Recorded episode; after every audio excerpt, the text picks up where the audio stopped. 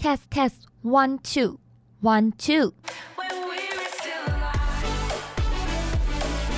这里是凯洛播音室，一起聊聊那些为音乐做的傻事。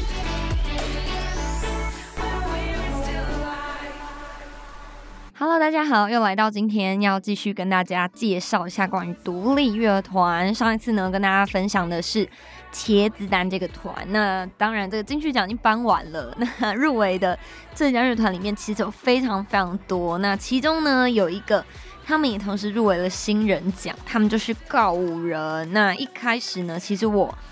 嗯还不太认识这个团的时候呢，一直以为他们。到底是不是一个这个奇妙的乐团？因为他们的名字呢很特别，叫做“告诉”的“告”，然后呢“五”是数字的“五”，就一二三四五的“五”，然后“人”就是我们所知道的那个人。那其实呢，这个团很特别，他们是这个呃台湾目前少见的，就是有两个男生。搭上一个女生的团体，那他们的男生呢部分呢有男生的主唱节目吉他手叫做云安，那女生的主唱呢叫做犬青，还有一位鼓手叫做哲谦。他们的音乐风格还蛮多元化的，就是呢不只是在这个 folk rock 里面，pop rock 或者是呢 dance pop 等等的都可以听到他们的作品有这些的元素。那我觉得他们的歌曲里面。最迷人的地方呢，就是在主唱云安跟全庆男女双主唱这种交错渲染的这种感觉，听起来的时候就很舒服。我觉得告五人的音乐呢，它很适合在一种情境底下听，就是呃，在你的工作忙碌的状态里面，然后你很需要找到一片绿洲的时候，我觉得告五人的音乐呢，就是会在这种时刻，然后呢，为你带来一些这个安慰，这样子。好的，那其实呢，他们大概是从二零一八年就已经开始入围了一些这个奖项。上次呢，二零一八年他们就入围了这个精英创作奖。那那个时候大家知道他们的歌曲呢，跟专辑就是《迷雾之子》这一张。从二零一八年这个时候，那这个时候呢，他们也在精英奖的里面呢，获得了最佳新人的奖项，非常非常的厉害。那二零一九年呢，他们就推出了他们的这张专辑，叫做《我肯定在几百年前就说过爱你》。我对于这个告五人他们的团体呢，真正开始认识，算是从二零一九这张专辑开始。所以其实他们算是一个蛮新的团体。那他们主要呢开始出道大概是二零一七年左右，所以真的真的是一个蛮新蛮新的团体。那他们有几个代表的作品呢？就是。首先就是这一首，应该是很多很多人是从这一首开始认识他，包含我自己，就是披星戴月的想你。然后接下来呢，在专辑当中有的这一首《爱在夏天》，还有你要不要吃哈密瓜，以及独角兽。那那时候呢，告五人在去年发行这这张我肯定在几百年前就说过爱你的专辑里面呢，他们也特别这个找了这个什么。去到一个麻辣锅的一间餐厅，然后在那个麻辣锅的餐厅里面举办他们的发片记者会，这应该算是在很多这个发片记者会里面最特别的一个场景，就是直接在吃麻辣锅的场合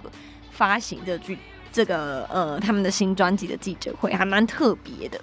那今年呢，在三十一届的金曲奖，他们有一个获呃有有两个获奖的。哦，sorry，是有一个获奖的，这个呢是最佳音乐录影带奖。那这一首歌就是他们在我肯定在几百年前就有说过《爱你》专辑当中的《红》这首歌曲。其实告五人的 MV 呢，我说坦白话，真的是蛮剧情性的，就是你真的花要花一点时间去看，你比较可以了解他在 MV 里面的一些意象，或是呢在 MV 里面想要表达的意义这样子。那另外呢，他们其实，在金曲奖呢，就是这一届的金曲奖里面入围了这个最佳装帧设计奖。那当然就是有这位非常厉害的设计家严伯俊，有好多好多的专辑都是他设计的，他真的很厉害。对，那为什么我会想要介绍告五人呢？接下来讲回我自己的部分，是因为我觉得，其实，在现在的呃独立乐团之中，有非常非常的多。那坦白说，你要崭露头角，或是被大家听见。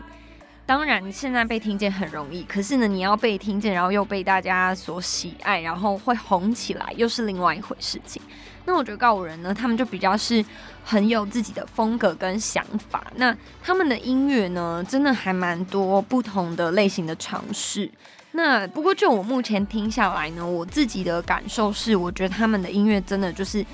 比较在这个男女的对唱里面。但他又不是那种男生一句女生一句的对唱，他是那种和谐之中的感受，所以呢听的时候呢，你就会有一种诶，觉得男生女生的合音或是配搭原来可以配到这样的地步，是非常非常让你觉得很舒服的感觉。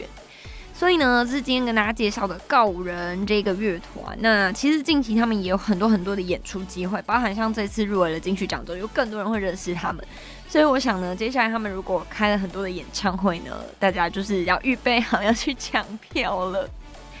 好的，所以呢，如果有更多呢大家想要了解的乐团，或者是呢一些不同的音乐呢，还有一些不同的独立音乐，甚至呢是你自己想要推荐你们的学生乐团，都欢迎你可以私讯我们的卡洛波音室的小盒子。那今天呢介绍这个独立乐团的部分呢，就到这里告一个段落，我们下次见喽，拜拜。